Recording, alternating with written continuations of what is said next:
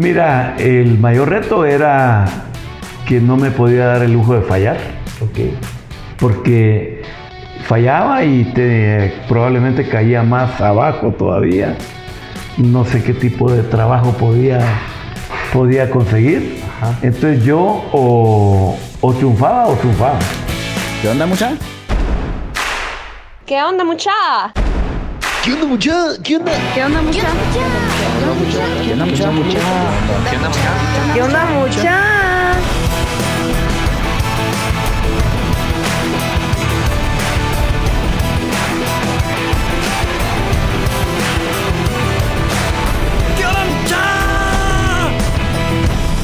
¿Qué onda, mucha? ¿Cómo están? Espero que estén muy bien. Mi nombre es Jorge Delio y suelo ser la persona que te recuerda que aún no sos ni la mitad de lo que vas a llegar a ser. Así que bienvenido una vez más a ¿Qué onda, mucha? Podcast. Comenzamos.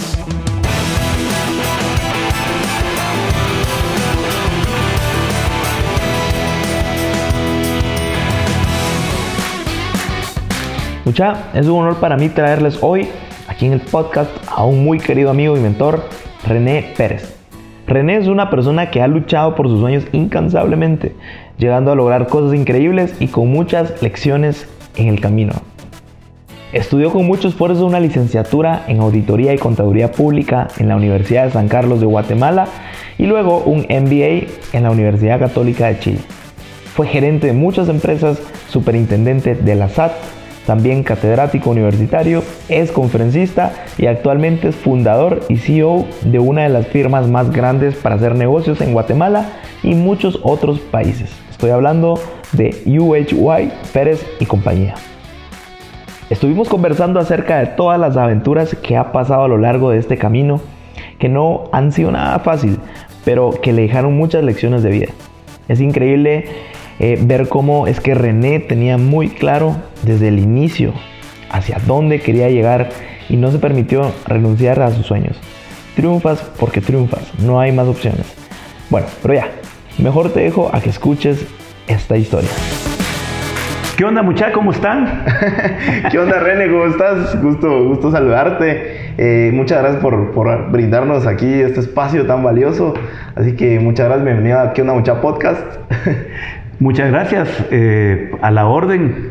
Estoy para, para servirte y este y platicar un, un poco de, de, los temas que, que vos tengas eh, designados para hablar, ¿verdad? Buenísimo. Estamos ahorita empezando una nueva serie llamada Historias, en donde prácticamente buscamos encontrar entre tu historia las experiencias, aprendizajes y herramientas que servirán para inspirar a muchas personas y, y se atrevan a, a, pensar fuera de la caja.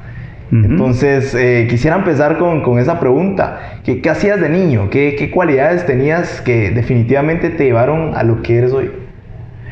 Pues Cuéntanos un poquito de tu vida de niño. ok.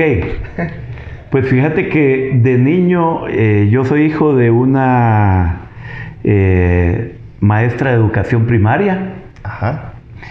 Ella se quedó sola por circunstancias del destino. Este, mi papá eh, se tuvo que ir a, a Brasil. Okay. Y resultó ella ser una maestra de educación primaria donde estaban las fincas de banano de la United Fruit Company Ajá. en Tiquizate, sí. Escuintla. Entonces ahí fueron mis primeros años de vida.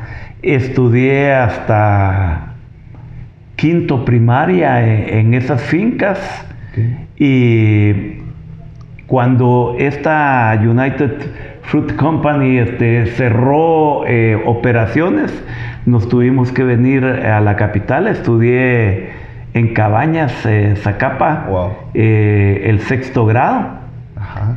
Y de ahí eh, tuve que venirme solo a la capital. Solo, así, sin. Solo, sin solo, wow. sin, sin este, sin casa, sin familia, sin papá, sin, sin, papá, sin nada. La única cosa es que eh, de 12 y 13 años, 12 aquí, a 14 años podríamos decir, eh, estuve interno en el colegio, colegio La Patria, wow.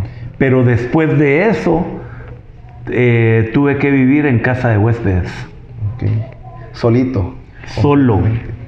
Solo, como decimos en Guatemala, ¿verdad? A la mano de Dios, ¿verdad? Porque Dios sí. tiene planes para uno que uno, ni, no lo sabe ni se imagina, pues, ¿verdad? ¿Y qué cualidades crees que, tuviste de niño o de adolescente que dijeras, wow, esto eh, me sirvió para, para lo que soy hoy? Mira, fíjate que eso es parte de lo que te comenté que completé en ese cuestionario. Ajá. Eh, fue mi mamá realmente. Mi mamá siempre fue una mujer evangélica. Okay. Siempre fue temerosa de Dios, siempre creyó en Dios. Y ella fue la que nos inculcó, somos tres, eh, tres hermanos, dos varones y una, una mujer. Ella fue la que me inculcó eh, el ser profesional. La única cuestión es que ella quería que fuera un médico y un especialista y un especialista en corazón, ¿verdad? Entonces específica. Sí, entonces eh, tenía planeado irme con una tía a Estados Unidos a estudiar medicina y a especializarme en corazón. Pero el, cuando yo me gradué de, de bachiller, mi tía me llamó para decirme que no me podía ir porque su esposo se había opuesto a que yo fuera a, vivir a su casa.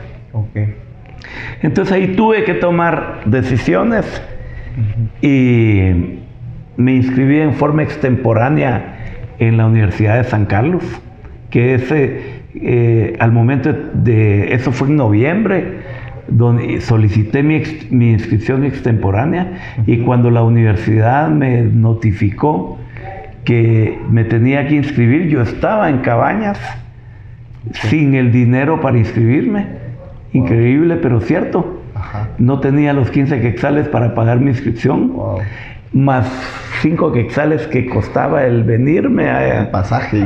el pasaje, en realidad eran 20 quexales no los tenía mi mamá. Entonces, eh, para conseguirlos tenía que ir a San Agustín, a Cazahuastlán. En aquel tiempo no era tan fluido el, transporte como hoy. Y para ir y regresar a Cabañas tenía que caminar aproximadamente 16 kilómetros.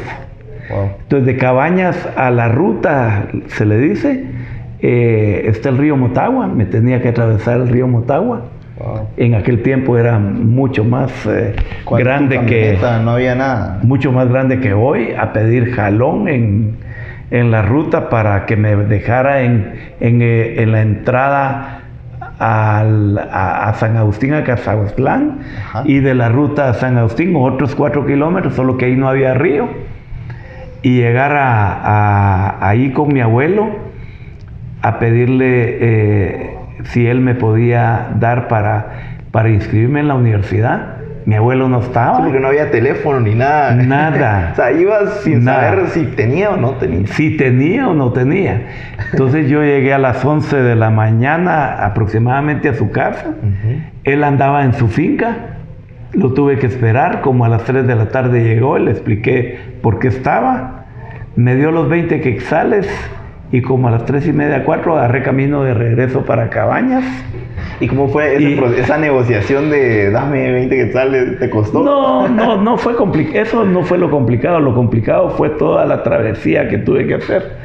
Porque llegué y Papachepe le dije, necesito inscribir en la universidad y necesito 20 quetzales para mis pasajes y para irme a inscribir.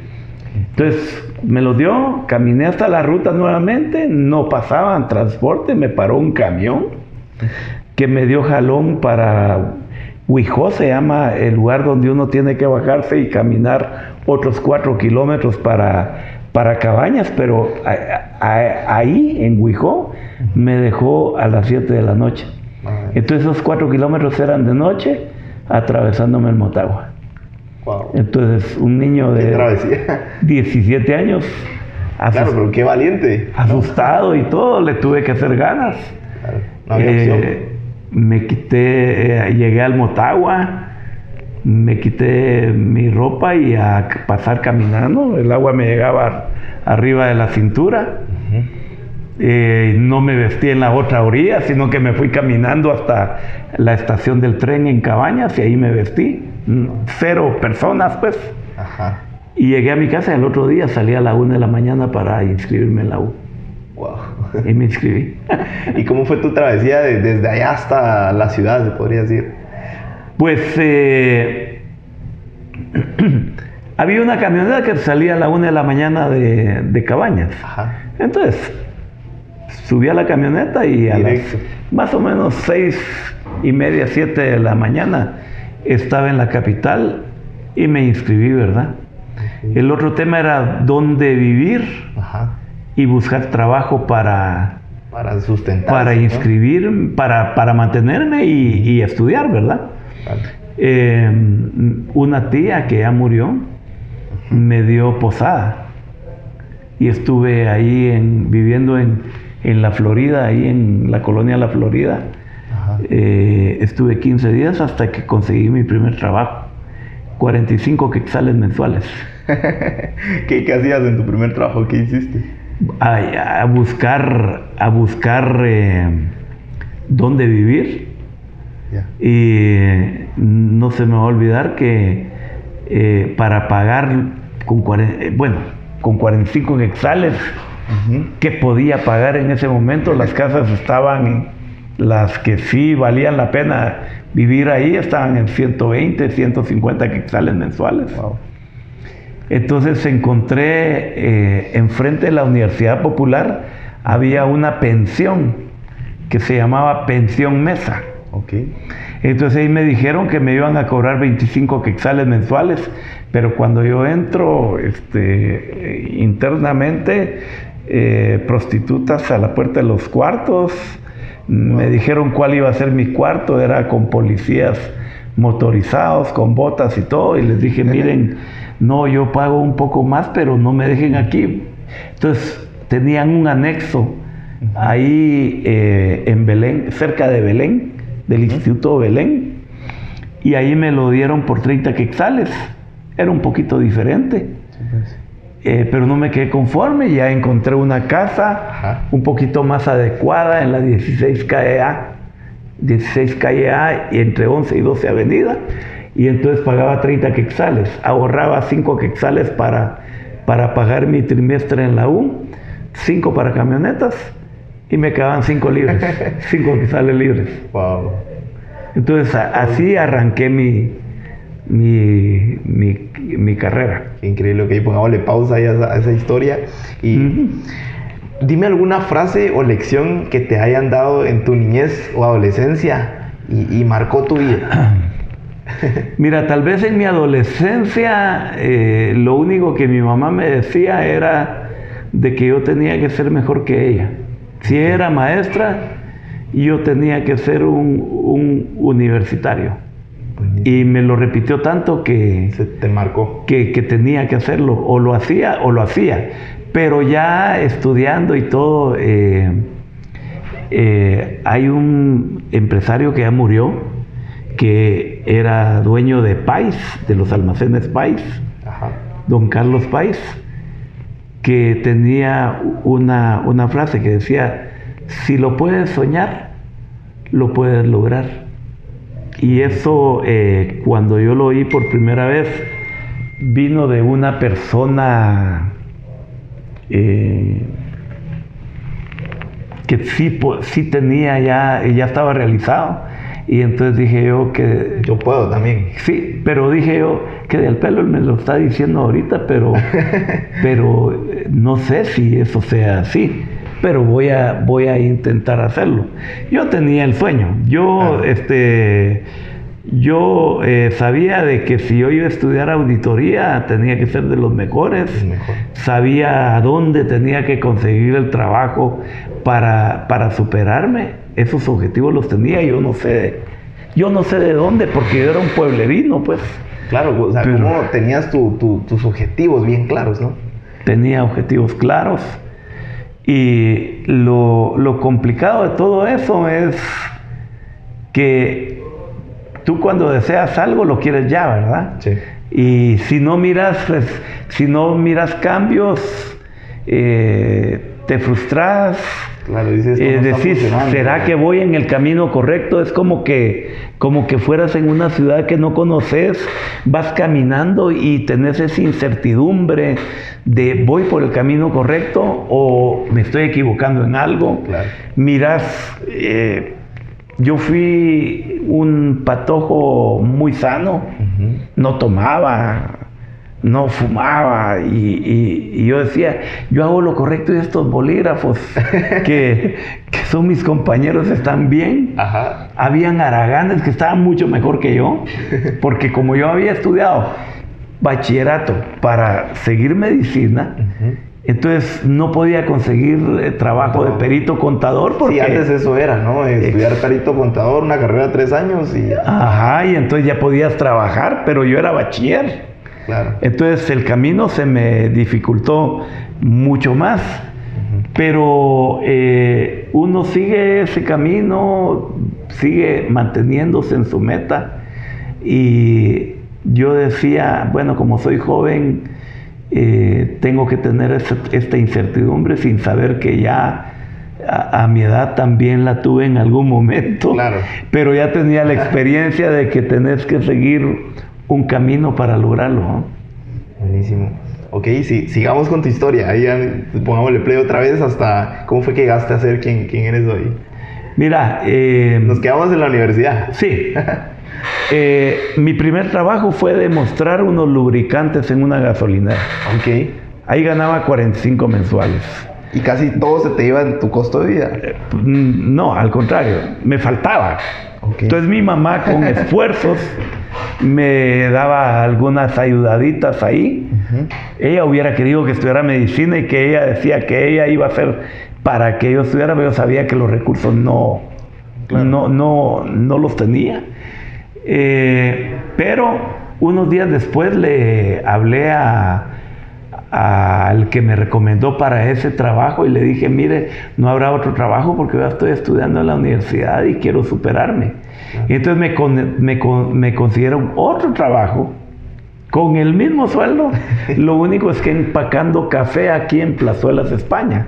Ok. Empacando café de libra, de media libra, sellando los paquetes Ajá. y después distribuyéndolos Y el mismo salario. y el mismo salario. Y entonces había un alemán ahí que era el gerente.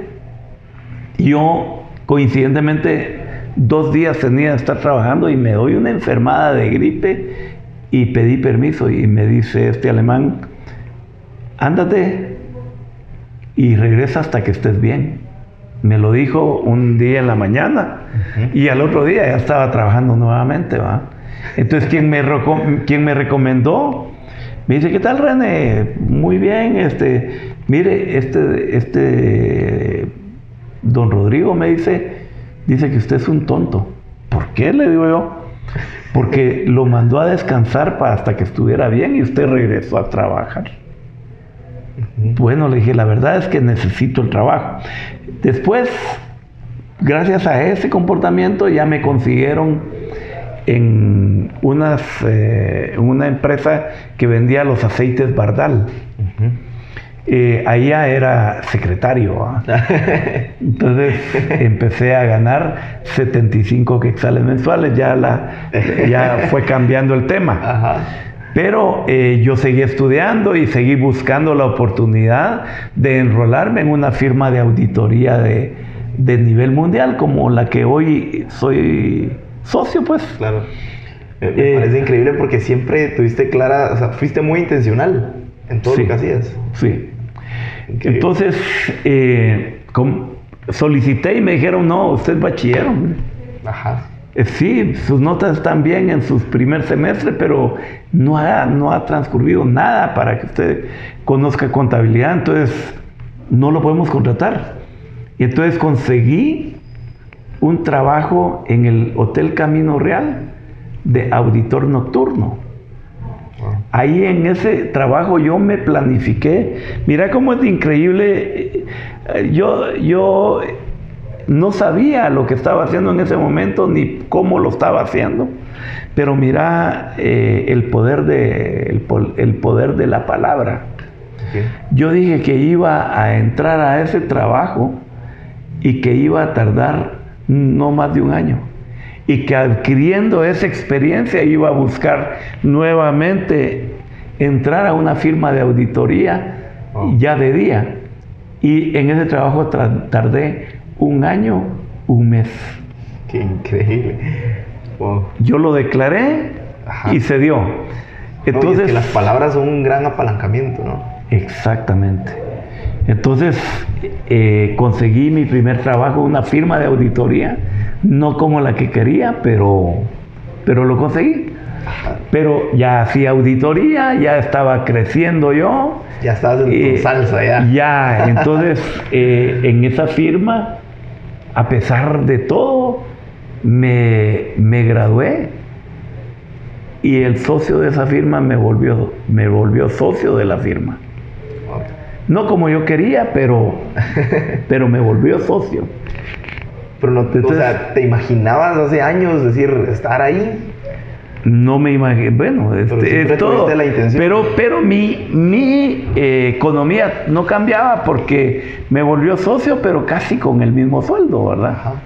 Entonces, pero eh, Tenías el- que jugártela ahí a largo eh, la, la- la acepté Ajá. y de ahí hubieron unos socios que representaban a Cooper San Lyran, Ok. que ahora esta firma se, hace muchos años pues se fusionó con, con Price Waterhouse y es lo que se llama ahora, es una de las cuatro grandes. En aquel tiempo era una de las siete grandes.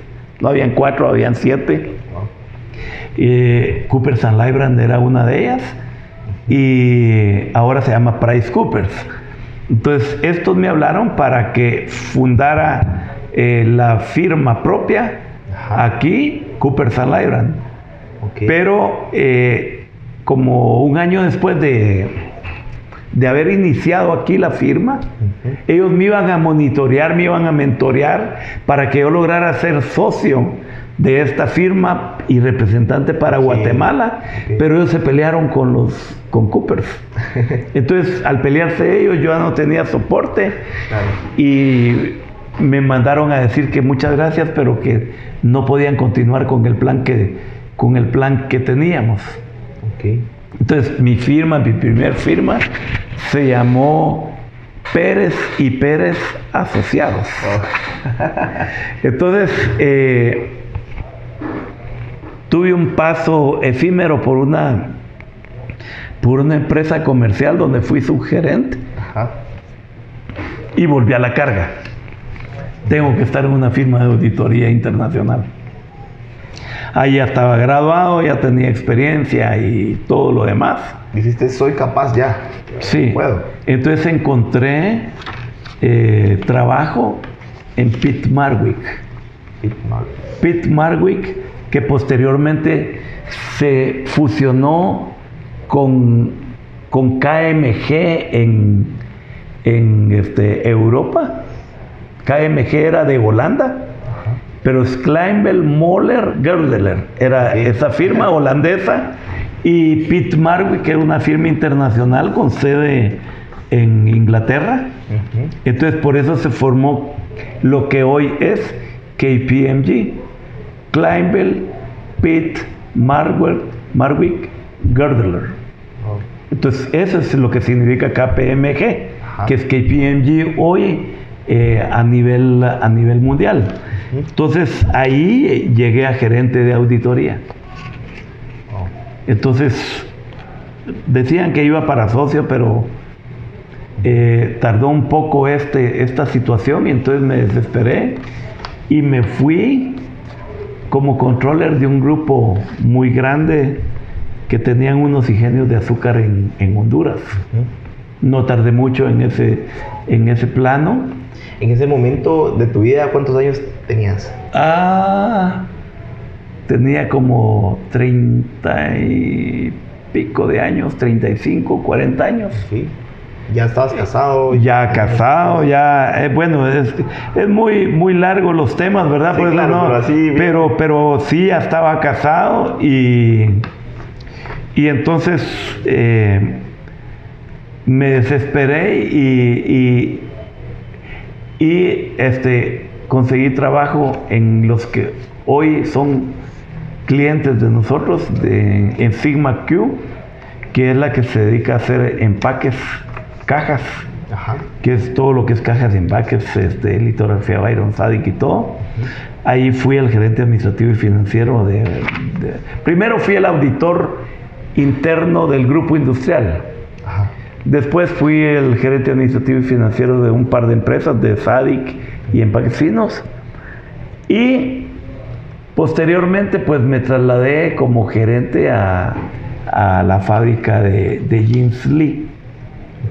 Entonces ese fue mi recorrido, estando en la fábrica de James Lee, me hablaron para formar parte de, de en- eh, dicho sea de paso, el hacer el cambio de eh, salir de, de KPMG empezó a abrir mi, mi economía, mis ingresos se empezaron a incrementar eh, grandemente, ¿va?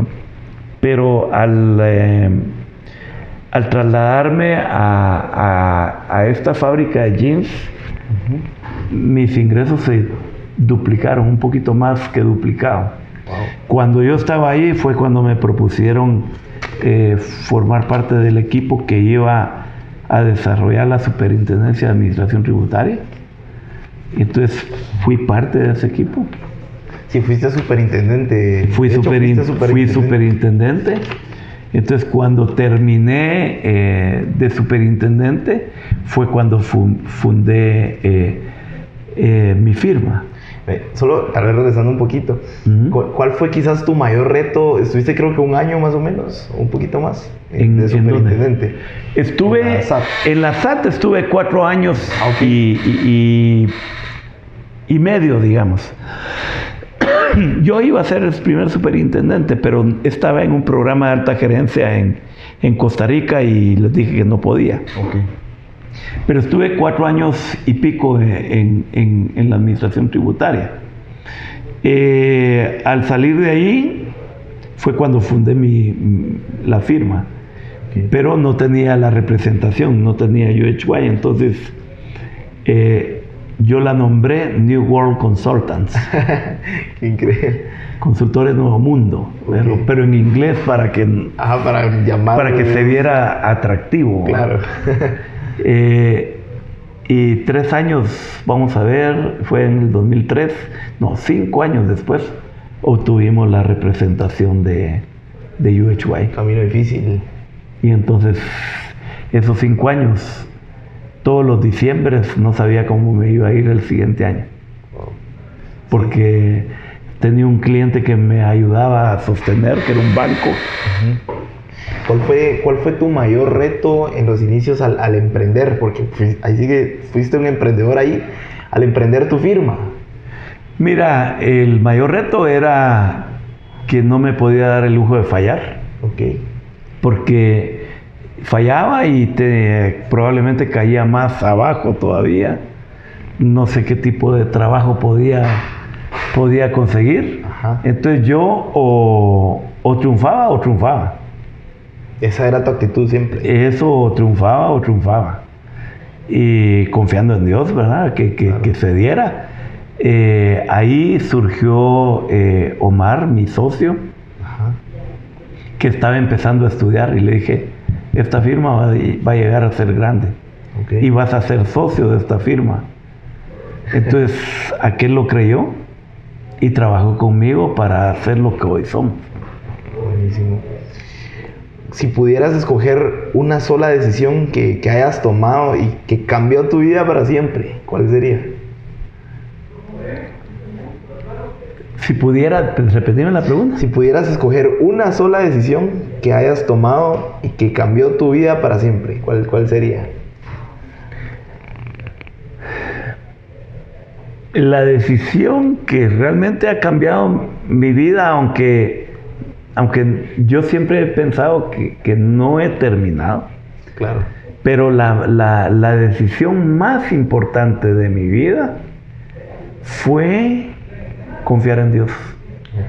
Porque eh, en los momentos difíciles donde no teníamos la representación, eh, te hablé que fueron cinco años después, ¿verdad? Que nos dieron la representación. Pero nosotros dos años después, más o menos por el 2005, estuvimos insistiendo que, nos vinieran a visitar, que nos hicieran el due diligence. Y no venían. Y yo siempre le hablaba con Dios y le decía, Dios, si tú permites que yo tenga éxito en uno de mis proyectos, que tenía varios, buscando a ver cómo salía adelante, ¿verdad? Claro. Eh, emprendedores justo ahora. sí, yo te prometo servirte. Siempre. Eso lo pasé diciendo como dos años y no había respuesta. Hasta que hubo un momento y esa para contestar concretamente esa, esa pregunta de cuál fue es la decisión que realmente cambió todo, es cuando un domingo en la iglesia me reacciono y digo, creo que estoy haciendo mal el pedido. ¿Cómo, fue eso? Entonces, en lugar de decirle que si Él permite que yo tenga éxito, cambié y le dije, Señor, te voy a servir. Y tú decides qué haces con mi vida. Qué gran cambio. Eh, fue un domingo. Fue un domingo que tomé esa decisión. En ese momento, lo que no me había dejado tener navidades tranquilas ni años nuevos tranquilos por cinco años se había dado. En el 2008 había perdido el banco que representaba el 80% de mis ingresos. Y entonces en ese momento yo no entendía por qué yo estaba tan tranquilo. Si no, no sabía ni cómo me iba a ir en noviembre del 2008. Y estábamos por ahí por abril, mayo del 2008. Y eh, esa decisión cambió radicalmente todo. Ese fue un domingo previo a Ensancha. Eh, cuando dijeron quién van a servir en Ensancha, yo levanté la mano. Y si yo no tenía el 80% de mis ingresos, en lugar de estar el jueves, que Ensancha era desde jueves, viernes, en lugar de estar ahí tenía que andar buscando eh, eh, clientes. para el mundo así es, pues. Claro, pero y, entonces yo decidí mejor servir y cuando estaba en proceso en Sancha, yo estaba pensando, sirviendo a. Y ahorita debería estar buscando trabajo. Pero no. Dios lo va a hacer. Dios lo va a hacer. Y el. Bueno, antes de, de eso, el día, el día lunes, bueno, yo tomé la decisión de del cambio. Yo te sirvo y tú decides qué haces conmigo. El lunes me llegó la nota, un mail, donde me decía eh, quien me tenía que venir a hacer el due diligence. El lunes llegamos a hacerte, eh, perdón, el miércoles llegamos a hacerte el due diligence. Me llamó un cliente ese lunes también. No, él me llamó el miércoles. Voy a repetir lo que te dije. Yo tomé la decisión, te voy a servir y tú vas a decidir, qué haces en mi vida. Claro. El lunes siguiente me llegó ese mail que el miércoles estaba aquí la persona que me iba a hacer el due diligence. el lunes. Súper rápido. El lunes. El miércoles me habló eh, un cliente que había estado taloneando por tres años también, diciéndome que le urgía hablar conmigo. Pero si yo hubiera estado libre, ese miércoles lo hubiera atendido en la mañana. Y le dije, mira, ahorita no te puedo atender porque me están haciendo un due diligence. Entonces tuve que atender a la persona de UHY que me está haciendo el due diligence y cuando puedes, me dice, en la tarde si querés, a las 3 de la tarde. y yo tenía que estar en la iglesia a las 5 de la tarde. Entonces yo fui a la reunión y como siempre, va, los que no tienen la necesidad pueden hablar otras cosas, almorzando y todo. Y como no tocaba el tema, le dije, mira, concretamente, ¿qué es? te, te quiero dar trabajo. Mira, me vas a disculpar, pero yo tengo compromiso ahorita.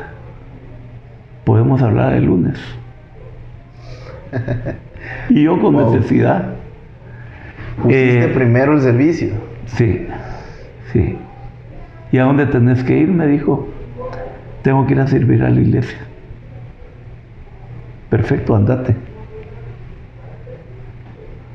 Y serví, era miércoles que empezaba en Sancha. Miércoles a las 5 de la tarde. Jueves, viernes, pensando yo, ¿por qué no lo atendí? Porque aquí yo debía andar buscando trabajo. Total, uno tiene, puede, se vale tener esas dudas, pues. Claro. Eso no quiere decir que uno no tenga fe. Y cuando eh, se habló de dar para, para, la construcción del nuevo templo, eh, estaban hablando de cantidades que uno llegaba hasta que dijeron den lo que quieran. Y aporté 500 dólares a mi promesa de fe.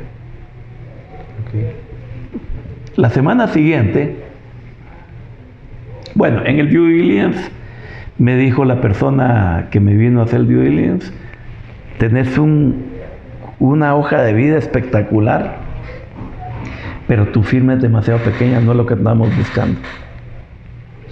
Si me prometes que vas con tu hijo a recibir eh, tu acreditación a Madrid en octubre, eh, yo voy a luchar porque te den la representación. Entonces el, día lunes después de ensancha, me vino la notificación por mail que él se tenía que ir hasta Shanghai, en China, a la reunión de directores de esta firma, a plantear muchas cosas. Entre ellas iban mi representación en Guatemala de UHY. Entonces el lunes me vino el mail donde nos aceptaban en UHY. Eh, ese lunes yo llamé a mi cliente y le dije, ya estoy listo. Le coticé bastante bien. Sustituía eh, al cliente que había perdido por mucho. Y a las 6 de la tarde fui con, la persona y le di mi, mi propuesta. Y yo, sí, la ojeó, no vio casi nada, pero vio cuánto le quería cobrar. Y no me dijo nada. Dije, yo, ah, ya que no quiso. ya me, ya me, ya me fregué. Ajá.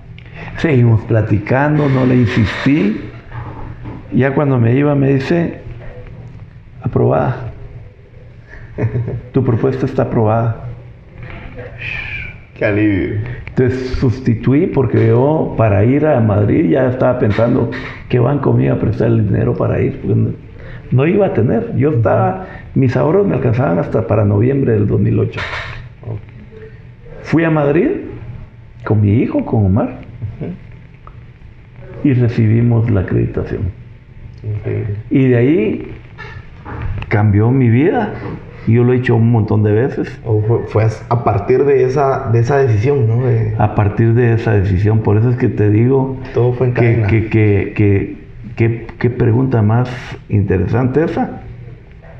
Porque esa es la decisión que yo no cambiaría nunca. Claro. Y es algo que, si en algo no le he fallado a Dios, e, es en el servicio. En el servicio no le he fallado eh, y espero no fallarle, ¿verdad? Muy diferente hubiese sido si no hubieras decidido eso. Muy diferente. ¿Qué, qué yo, yo eh, eh, es así pues porque porque fue bien marcado el cambio. Claro. Yo yo dije estoy orando mal si yo estoy diciendo que me dé Ajá. y después le doy. No, mejor le voy a ofrecer darle y que él decida si me da o no. Y eso fue lo que cambió la vida. Qué buenísimo. ¿Qué consejo le darías a, a, ahí sí que a cualquier emprendedor o empresario que, que está viendo que todo se derrumba, que todo se derrumba y que todo le está saliendo mal? ¿Qué consejo le darías? Porque estuviste ahí. Mira, el consejo que le he dado a, que le he a mi último hijo, mi hijo más pequeño. Mi hijo más pequeño venía conmigo desesperado presentándome propuestas. Mira que este negocio aquí, que este funciona aquí, pero ¿por qué, lo, por qué estás buscando otros negocios? Es que yo necesito que me aconsejes. Va, te voy a aconsejarle. Confía en Dios.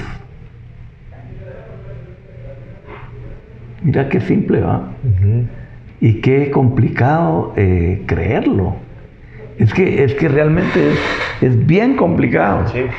Pero Pero de- detrás de ese confía en Dios hay una gran batalla que, que te espera, ¿no? por supuesto. Es un abismo Eh, por, de supue- peleas, de por supuesto. Eh, el, el confiar en Dios es- no es solo quedar separado, pues. Lo que pasa es que muchos estamos dispuestos a trabajar, ¿sí? Claro. Eh, por muchos, pues, ¿verdad? Y sabemos que si nosotros queremos, queremos algo, tenemos que confiar en Dios. Y ya tenemos, ya hemos hecho lo que Dios pide y tenemos que trabajar para recoger la cosecha. No, la cosecha no viene sola. claro. La cosecha viene con esfuerzo. Entonces te voy a enseñar algo que tengo aquí. Vamos a ver. Espérame que, que no lo encuentro. Em, el confiar, el confiar en Dios implica seguir luchando, pues no, no es, No, ah, ya, a la mañana que ya pasa le pedí cosas". a Dios, ya Dios me lo va a dar todo. No, no, no. Dios te va a dar las facilidades para que lo consigas, pero no te va, no te va a hacer em, El camino tan fácil. el camino para el que, perdona que te estoy, que no estoy, pero estoy buscando las respuestas. Pregunta 2.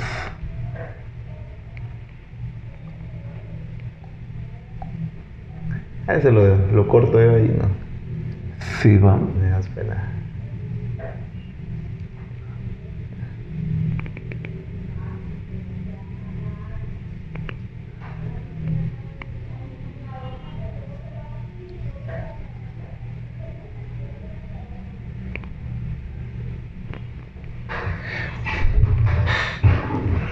Mira, no lo, no lo encuentro porque estamos en esto, pero te lo voy a decir como lo, Lo como, como yo lo, yo lo pienso. Sí, tenés que confiar en Dios, pero tenés que tener planes. Y muchas veces te tenés que dejar aconsejar. Ese es el mejor consejo que le puedo dar a un, Sí, el, el a un emprendedor. Claro. Hay que buscar la ayuda idónea. Muchas veces la, ayuda idónea no necesariamente es gratis, pues. Pero si, si querés hacer algo, eh, hay algo que vos traes de, eh, de nacimiento, pero hay algo que tenés que aprender. Por ejemplo, el, que si vas a manejar dinero, el dinero del negocio no es para que resolvas tus problemas de inmediato, pues tenés que hacer producir el negocio y que el, y que el negocio una vez tenga reservas y puedes tomar de él. Lo complicado es como, como yo estaba y como están muchos que son emprendedores, pues, Ajá. que no tienen recursos, pero quieren hacer algo.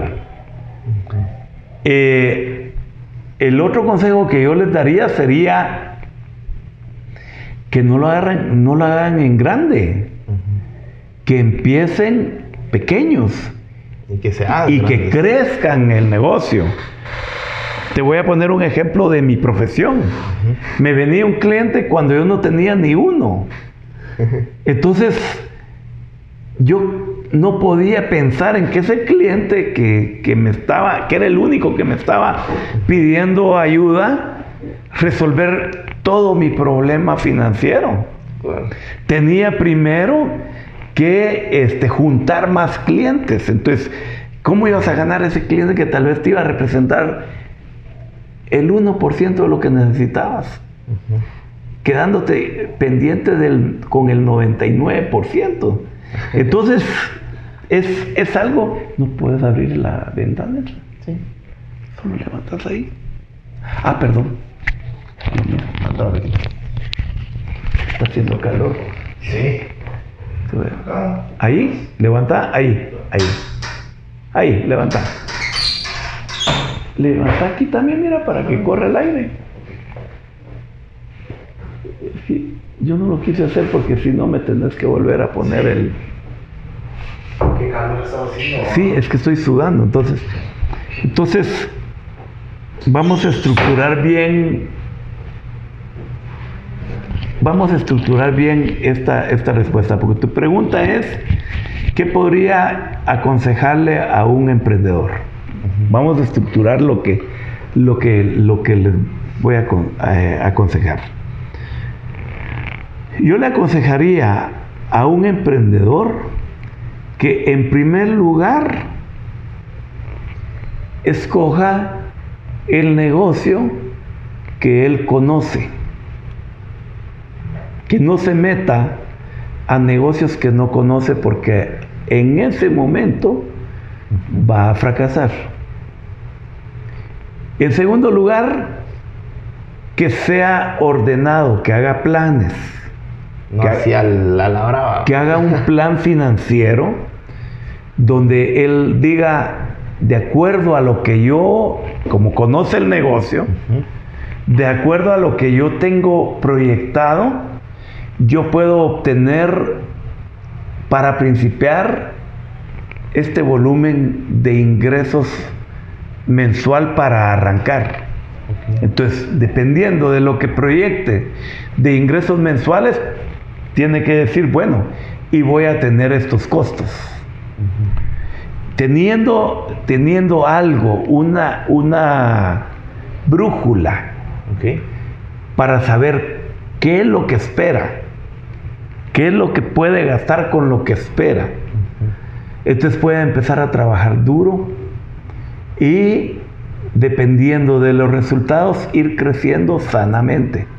Normalmente si pretendes duplicar tus ingresos eh, en un mes, tener la plena seguridad que vas a tener problemas.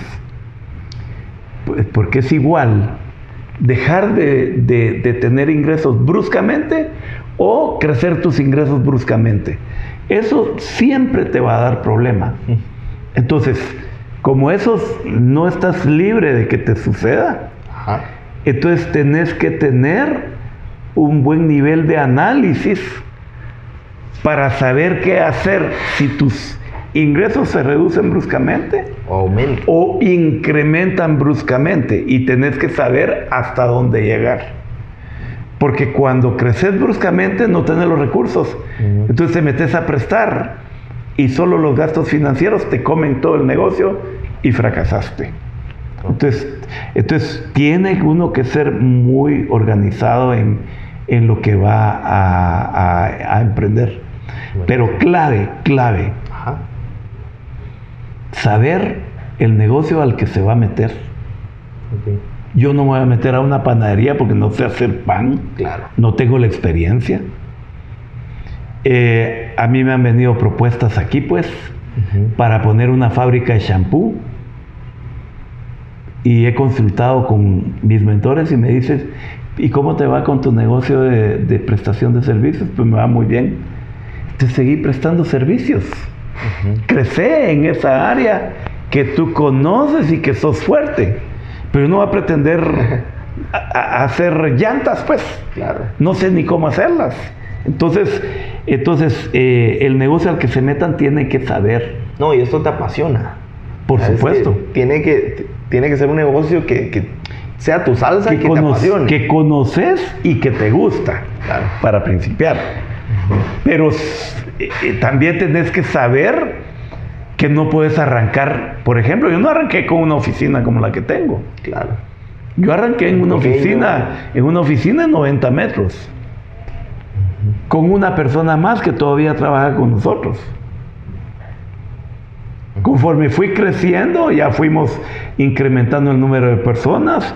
Cuando ya no, ya no eh, cabíamos en, en, ese espacio, eh, rentamos una oficina de 125 metros y empezamos y crecimos, ¿verdad?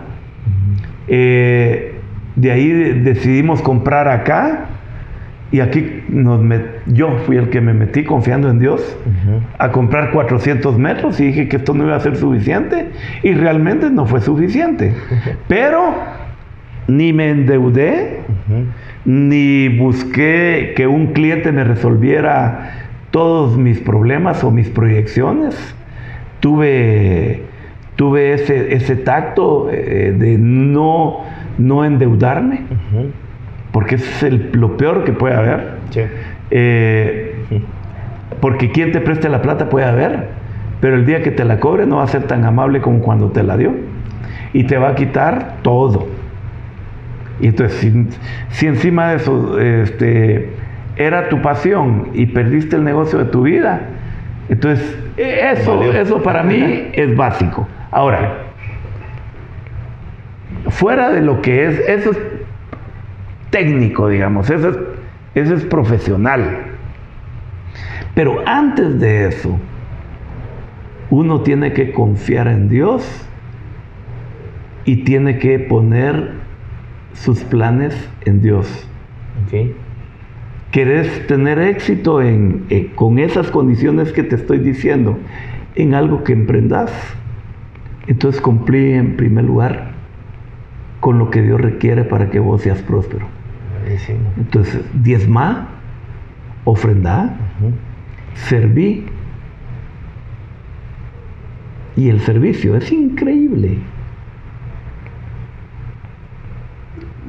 Es increíble el servicio, que no es dinero, que no es lo que das para, que no es lo que das en efectivo, sino que das tu tiempo, tu esfuerzo para eso. Es increíble el poder que tiene. Bueno, ah, por ahí ya llevas la primera parte. Ok.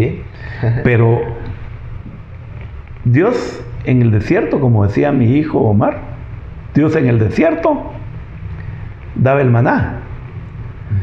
Pero el maná no les caía en las manos a, a, los judíos. El maná no les caía aquí. El maná caía por todo, todo el espacio que había.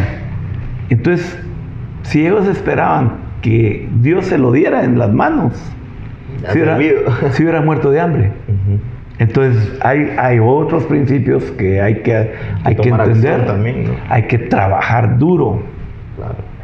Hay que perseverar. Y hay que recoger la cosecha. Y recoger las cosechas es que, por ejemplo, eh, estamos platicando ahorita, pero me van a llamar para ir a presentar un informe aquí al edificio Avante de un cliente que tenemos. O sea, no, no termino ahorita, pues. Entonces, lo que quiere, ¿qué es lo que quiere decir eso? Trabajo duro, trabajo duro. Ya confiaste en Dios, ya hiciste lo que Dios dice para prosperarte. Ahora trabaja duro para lograrlo, pues no, no, es, eh, no es que ya diezmaste, ahora ah, Dios me va a dar todo y me puedo ir a mi casa a dormir, a ver televisión. No, no, no, no. Tenés que trabajar duro. Aparte de lo profesional que te dije, que tenés que conocer tu negocio, que tenés que manejar tus finanzas, que no te tenés que exceder en tus proyecciones, principia pequeño, así no te endeudas y no te están cobrando y cuando te cobran te quedaste sin el, ¿cómo es? Sin el macho y sin la montera, porque te, te, perdiste todo. Eh, hasta, hasta tu ímpetu perdiste ahí porque, porque sentís que, que, que fracasaste, ¿verdad? Y, y, entonces tenés que volver a tomar aire, ¿verdad? Ahí viene Dios, pero Dios puede estar antes de que emprendas. Eh, no, no puede, debe estar antes de que emprendas. Dios, voy, voy a emprender, quiero obedecerte, quiero serte, quiero que me prosperes Dios, quiero que tú me muestres tu poder en eso. Y yo te prometo, estoy eh, sirviendo, estoy ofrendando, estoy diezmando. Y te prometo no dejarlo de hacer. Que es lo que yo he seguido haciendo. Yo ahorita, este, eh, por ejemplo, este fin de semana pasado tuve que atender gente en el servicio. Y entonces, ¿por qué? Porque fue una promesa que hice. Y si de algo me enorgullezco es que no le he fallado en eso. Por lo menos hay una cosa en la que no le he fallado. Porque en un montón de cosas uno falla. Claro, somos humanos. Claro, pero, pero en eso no le he fallado. ¿Me entiendes? Entonces, yo creo que ahí es donde... Qué, buenos consejos. Ok, quisiera saber, hay una pregunta que yo le hago a todos mis invitados al inicio, pero esta vez la quiero como que lo más jugoso para el final. ¿Cuál es tu visión, tu, tu propósito en la vida? ¿Qué, ¿Qué, es lo que te mueve? Mira, eh, mi visión está en que yo llegué a, un momento donde me tengo que, que considerar afortunado. Dios me ha dado todo haciendo una, una remembranza desde lo que te conté desde el inicio. Hay cosas de infante también que donde Dios me guardó, Dios me cuidó. Eh, tuve esas ideas que, que si uno de veras quiere ser muy este, acucioso, no pudo haber sido otro el que me, el que me dio ese camino, que yo trabajé, es lo que te digo, estuvieron las ideas, pero si no hubiera hecho nada, no hubiera llegado hasta donde estoy. No estoy satisfecho como estoy, porque no tengo que estar satisfecho, quiero más. Y esa es una característica clave que yo veo en muchos emprendedores, el tener hambre tener siempre... Si yo quiero seguir adelante, yo no me veo eh, en mis condiciones actuales, yo no me veo sentando viendo tele o haciendo, siempre voy a hacer algo, ¿verdad? Pero eh, estoy realizado, pero, pero ¿qué es lo que quiero yo para continuar en mi vida? Porque no estoy terminando. Yo, no sé si voy a vivir 85 o 90 años, pero en lo que Dios me dé fuerzas, en mentorear a gente que quiera dejarse mentorear y preparar gente de mi oficina. bueno, éramos, em, éramos dos cuando empezamos, mi recepcionista y yo. Hoy somos 100 en Guatemala más 75 en Centroamérica, somos 175. A esos 175 yo quiero que ayudarlos a que se superen, que se realicen, si se puede, que se realicen aquí. Si no, no también que se realicen este, eh, fuera, no importa. De todos modos, este es un proyecto que Dios me dio y que yo sé que Dios va a prosperar y que va a mandar más gente para que más gente sea, eh, sea bendecida por esta vía, pero no solo está esta vía. Eh, estamos, tenemos una fundación que acabamos de arrancar para ayudar al necesitado, propia, no es, digamos, financiada. No, estamos con nuestros recursos. Si algún día crecemos tanto que necesitamos recursos, pues tener la credibilidad para que si dan algo, que estén seguros de que eso va a llegar al necesitado. Increíble. Eh, yo tengo esa, tengo esa idea en mente y... ayudar a los demás. Sí. impulsarlos. Quiero, quiero, este, quiero ministrar alabanza, quiero predicar, pero como no me siento tan ducho, entonces este, dejo que Dios me eh, marque ese camino, pero yo creo que ya estoy llegando a un punto donde operativamente ya hay gente que puede manejar esto. No me necesitan para manejar acá. Necesitan mis consejos, pero entonces me van a buscar y, lo voy a hacer. Qué, bonito porque, porque eres, eres todo un libro de, conocimiento, de sabiduría, de experiencias y estás muy abierto compartirlo a, los jóvenes, ¿no? Como lo hicieron conmigo, lo dije en, el, en, lo que me preguntaron. Eh, yo, quiero, yo quiero ayudar a la gente como a mí me ayudaron cuando yo empecé. Qué buenísimo. Porque si a mí no me hubiera ayudado nadie, no, no estuviera aquí tampoco. ¿Verdad? Eh, siempre hubo gente que me tendió la mano. Y yo estoy dispuesto a tender la mano, no a la gente que me ayudó, ni yo espero que a la gente que me ayude, esta gente me vaya a tender la mano, porque no funciona así. Claro. Dios se encarga de coordinar todo eso, no es uno. Entonces, eh, eh, ayudar, ayudar lo más que se pueda y seguir creciendo. Y si Dios me quiere dar lo que me quiera dar, yo estoy dispuesto a aceptar todo. ¿Verdad? Y, y seguir adelante. Es increíble el día de hoy, fue un día bien ajetreado, porque tuve que, cumplir con muchas cosas, ¿verdad? Eh, antes de ayer eh, estuve trabajando en lo que iba a decir anoche, ¿entendés? Y cuando vos pones todo en las manos de Dios y estás trabajando para Dios, Dios se encarga. Todo va casando. Todo va casando. Eh, anoche vos viste, el Espíritu Santo me visitó. ¿Qué más querés? Y ese Espíritu Santo, al llegar a mí, como, como me llega ahorita, le llegó a todos ustedes también. Y entonces algo, algo recibieron. Entonces, ¿qué quiero hacer? Precisamente eso, que estos muchachos sean capaces de ser prósperos, que, crezcan, pero no solo ellos, todos los que trabajan aquí. Vos que me estás oyendo, que seas próspero. Y que si necesitas consejos, mira, es muy fácil, es, muy fácil. Eh, eh, estos consejos que son como los que te estoy dando, son los que no puedes pagar. Y cuando tengas tu negocio y necesites un asesor, esas asesorías son las que debes pagar. Claro. No debes esperar que te las den gratis. Por una sencilla razón. Si las querés gratis, no van a ser de la mejor calidad. Porque una, una asesoría como la que nosotros damos es mejor que, nos digan que se las cobremos, porque vamos a hacer todo el esfuerzo, le vamos a poner toda la cabeza para darte el mejor consejo. Pero los consejos más valiosos es cuando nosotros nos metemos en el campo de Dios, en el campo divino, porque ahí es donde está realmente la sabiduría.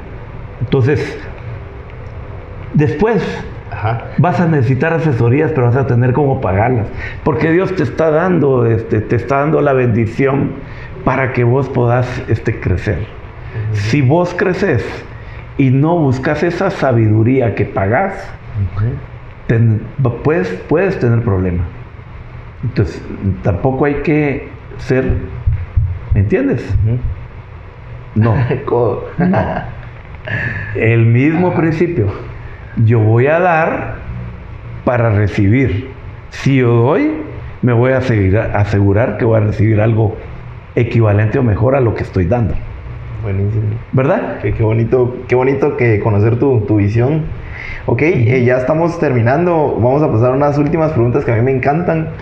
Em, René, imagínate que, tienes la oportunidad de, de tomarte un café por cinco minutos con el René de cuando tenía 15 años. ¿Qué le dirías? sí, interesante porque... ¿Qué le dirías? Eh, que estamos cabal aquí con tu... De 15 años, imagínate, vos estás más cerca de los 15 que yo. Poquito. ¿Y qué pensaste, qué pensaste cuando tenías los 15 años? ¿Qué estás pensando hoy? Eh, tenés, incertidumbre en tu vida de 15 años. No sabes ni qué vas a hacer, tenés, te- ni a qué te vas a dedicar, tenés un montón de dudas en tu vida. Entonces, yo me sentaría y le diría, René, tranquilo, confía en Dios, confía en Dios, busca a Dios, portate bien y los planes que Dios te, te dé, seguilos. Porque si, si, si te comportas bien, no puedes tener otro resultado que, que bien. O sea, no, no, no, no puedes tener, no puedes sembrar bien y recibir mal. Si sembras bien, vas a recibir bien. Entonces tranquilo, Relajado. llega a su tiempo, todo llega a su tiempo. Solo cuídate de estar cerca de Dios, de servirlo y de que si Dios te da eh, semilla, sembrala. Porque si vos sembrás, vas a cosechar. Buenísimo. Qué, qué increíble tu, tu respuesta. Ok, ¿qué, René, ¿qué, qué libro o película recomiendas que te haya cambiado la vida? Mira, en, eh, venía esa pregunta ahí también, increíblemente. Venía esa pregunta. Solo que ahí me decían que si tenía un libro, película o deporte que me haya cambiado la vida. Entonces, me cuesta pensar en una película, me cuesta pensar en un libro, aunque hay buenos libros. Don Quijote de la Mancha es un libro que me fascina, pero preferí tomar el deporte. Ok. ¿Por qué? Porque el razonamiento que te voy a hacer no lo, no lo estoy haciendo ahorita. Lo hice hace 20, 25 años. Yo jugué fútbol toda mi vida. Entonces, al jugar fútbol toda mi vida, tuve grandes enseñanzas que Dios me dio. La primera, Ajá. la primera, tenés que, tenés que ser campeón. Es el objetivo. si no te estás preparando para campeón, estás mal. Tenés que ser un campeón. Esa es la primera lección. Vos no, vos no jugás un deporte para, para ser último. Claro, siempre se No. busca el primer lugar. Vos vas a ser, vos vas a, vos vas a jugar un deporte para ser campeón. Para ser campeón, tenés que entrenar. Tenés que esforzarte. Te tenés que sacrificar. En otras palabras, tenés que trabajar bastante duro para la- tener la condición adecuada dependiendo del puesto que vas a ocupar. Yo fui arquero toda mi vida Ajá. y te digo, ah, conseguí porterías menos vencidas, porque yo quería ser campeón individualmente, pero también quería ser campeón a nivel de, del equipo. También, eh, como es un juego de conjunto, me enseñó que la batalla o el objetivo de ser campeón se tiene que lograr en equipo. Si no trabajas en equipo, no lo logras. Entonces, muchas cosas en la vida, para poder lograr objetivos, tenés que trabajar en equipo. Y entonces, si, si este, estás trabajando en equipo, pero dentro del equipo tiene que haber un líder. Siempre. Un Messi, un. Un Messi Cristiano. tiene que ser, y a veces no es necesariamente el mejor jugador, pero, pero tenés que ser de los mejores. Claro. y tenés que tener convencida al resto del equipo que tus instrucciones valen para ser campeón. Pero si un equipo va a ser campeón, dependiendo del líder que tenga. Buenísimo. Entonces, aparte de tener el líder, también tenemos que estar conscientes que tenemos que tener pilares en el equipo. Porque un solo, un líder no hace al equipo campeón, pero pilares que, que ayuden a dirigir el trabajo del equipo, sí hacen que un equipo sea campeón. Entonces la columna vertebral de un equipo de fútbol va un buen portero, un buen defensa central, un buen volante, un buen delantero. Entonces, tenés que tener pilares también. Y el ejemplo que, que, me platicaste cada la noche, el, de las hormigas, ¿no? Me pareció bien, bonito. Exactamente, es que es lo mismo. Si de nada va a servir, eh, siguiendo con el ejemplo, en el ejemplo de fútbol, de nada va a servir que quieran ser campeones, pero que el defensa lateral sea el que quiera meter el gol. En, en, lugar de dársela al volante y el volante dársela al, al delantero. De nada va a servir que, que, que, tengamos todo lo que te estoy diciendo si un equipo quiere eh, entrar por la derecha y el otro quiere entrar por la izquierda. Todos quieren meter el gol, entonces pasa lo que pasa con las hormigas. El ejemplo de las hormigas que si quieren mover algo pesado, ya son muy fuertes, ¿va? Pero algo muy pesado necesita de todas. Pero si todas se ponen alrededor empujando el objeto, no lo mueven del lugar. Entonces ellos tienen que saber a dónde tienen que llevar el objeto, tiene que tener un guía. Entonces ahí es donde funciona el líder. Y ahí es donde funcionan los pilares. Y por otro lado tiene que tener un coach, ¿va? Y ese coach, en nuestro caso, si queremos triunfar, ese coach tiene que ser Dios. Porque Dios sí te va a guiar. Yo no sé eh, cuándo Dios te habla a vos, pero a mí Dios me habla en las madrugadas. Cuando yo tengo algo serio que, que, que decidir, a las 3, 4 de la mañana, ¡pum! me estoy despertando. Y me está dando soluciones. Entonces que necesitas un coach. Entonces, como te decía, agregarle deporte al, a esa pregunta porque, porque eso es lo que, lo que yo sí te puedo decir de, de si yo tuviera que escoger. ¿va? Buenísimo, me encantó la, la respuesta. Ok, eh, terminamos con una pequeña dinámica así bien breve. Yo te voy a eh, lanzar tres palabras así chapinas y me vas a decir lo primero que se te venga a la mente. ¿Va? Ajá. ¿Listo? Va. ¿Qué es lo primero que se te viene a la mente al escuchar la palabra chispudo? Inteligente. Chao. Chavo. Joven. Chela. Chela, cerveza. ok. Buenísimo. Ok. Muchas gracias, eh, René, por, por, tu tiempo nuevamente, por todos los consejos que nos diste a un montón de personas. Así que qué valioso tu contenido. Muchas gracias por, por el espacio nuevamente y éxitos, éxitos en todo. A la orden y espero que, que lo que hayamos platicado de veras les sirva a, a tus este, oidores, ¿verdad? Porque son, ¿cómo se dice? Oyentes, ajá. A tus oyentes, que les sirva, ¿verdad? Y, y que, que triunfen en su vida, ¿verdad? Que nunca se olviden de Dios cuando estén triunfando. Buenísimo. Porque uno se recuerda cuando cuando tiene problemas, pero cuando uno está bien, eh, tiende a olvidar eh, a Dios, ¿verdad? Que no, nunca se olviden de Dios. Ese es un consejo que, que, es válido.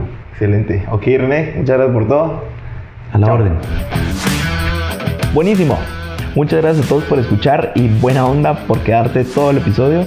Espero que esta historia te haya servido tanto como a mí y que te lleves esas lecciones que tanto buscamos. Y como siempre, no sirve de nada el contenido si no lo llevas a la práctica. Así que, ¿qué estás esperando? Mi amigo René, muchas gracias por tu tiempo, por tu historia y el montón de aprendizajes que nos dejaste en este episodio. Recordemos que hay que tener muy claro el enfoque y hacia dónde querés llegar, porque no importa lo que pase en el trayecto del viaje, cuando tenés claro lo que querés y en quién querés llegar a ser, o triunfas o triunfas. triunfas ahí me la regué. También quiero agradecerte a vos que estás escuchando y que estás compartiendo este contenido con tus amigos. De verdad, no sabes el impacto que puedes tener en alguien. Muchas de esas historias literalmente te pueden dejar lecciones de años en minutos. Así que gracias por compartir el contenido. Tengo un anuncio muy especial para la tribu Mucha. Seguramente ya lo has notado, pero esta vez lo hago público. Me encantaría saber desde dónde estás escuchando el podcast. Así que te invito a que me envíes una nota de voz con el saludo oficial de la tribu, el qué onda mucha y mencionando tu país. Me puedes enviar un mensaje con confianza a mi cuenta de Instagram, arroba Jorge Delio, y seguramente saldrás en el siguiente episodio. Nos vemos en la siguiente historia. Órale. ¿Qué onda mucha? Saludos desde Perú. ¿Qué onda mucha? ¿Cómo están? Saludos a toda la tribu desde la linda ciudad de Guate. ¿Qué onda mucha? ¿Cómo están? Espero que estén bien. Les mandamos un saludo desde aquí, Villanueva, Guatemala.